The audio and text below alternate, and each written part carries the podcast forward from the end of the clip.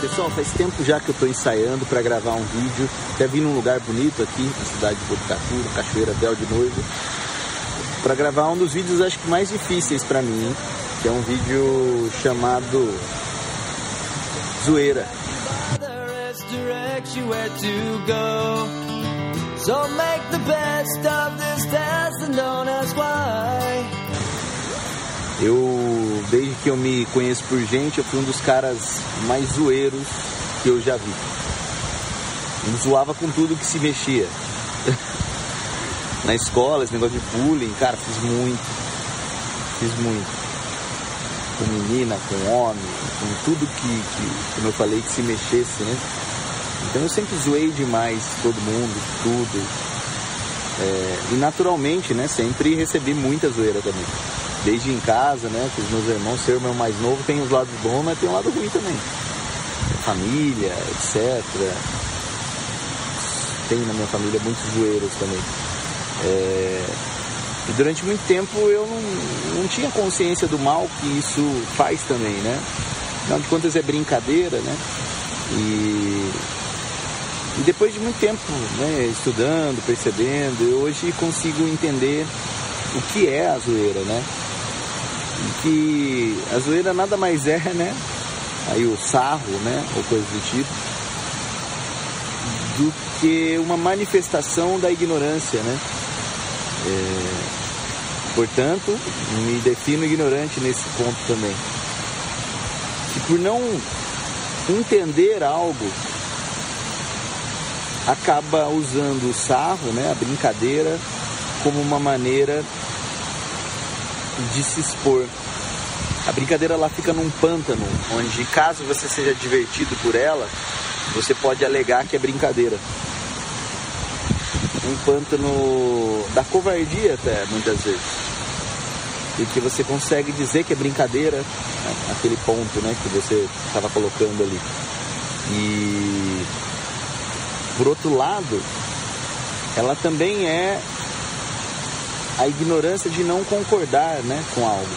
Toda vez que você vê algo que você literalmente, a galera que eu não conheço, literalmente não concorda, né?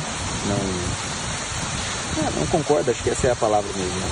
não concorda, mas não tem a coragem de colocar a tua opinião, eu discordo de você, eu não acredito que isso que você está falando é correto, tenho meu ponto de vista, a gente vai pelo meio da brincadeira, porque é aquilo, eu não concordo, mas não estou pronto para um debate, né? Ou não quero mesmo. Então, mais uma vez, a gente usa a brincadeira nessa covardia de não conseguir se posicionar, né?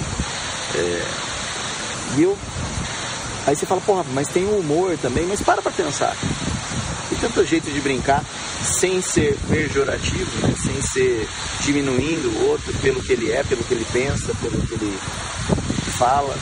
Então eu tenho tentado e muitas vezes conseguido me policiar na hora que eu vou brincar é, pejorativamente com alguém, né? É, quando eu percebo que é porque é algo que eu não entendo, a pessoa está fazendo algo que eu não entendo, ou a pessoa está fazendo algo que eu não concordo, e eu não consigo dizer eu não entendo porque você faz isso, você poderia me explicar, ou eu não concordo porque com o que você está fazendo, a gente poderia discutir. A brincadeira fica nesse pântano onde eu não consigo, literalmente, é, eu me protejo no barro de dizer que as minhas palavras não são verdadeiras ou são levianas, né? Afinal, são brincadeiras. É, então, devagarinho, aos poucos, eu tenho buscado me distanciar, né? E quando eu não consigo me posicionar de que chega uma hora que você tem que dar um basta nisso, né? É, por medo da zoeira, da brincadeira, etc., a gente deixa de fazer muita coisa, deixa de manifestar muita coisa que a gente é.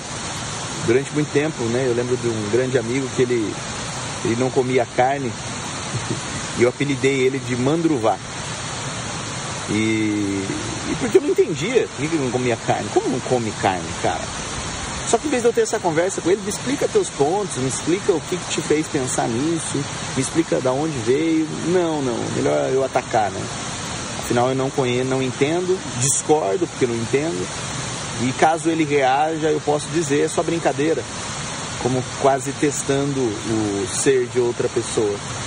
É, então que a gente se policie nas nossas brincadeiras, que a gente visualize se, se realmente elas estão agregando algo para alguém, né?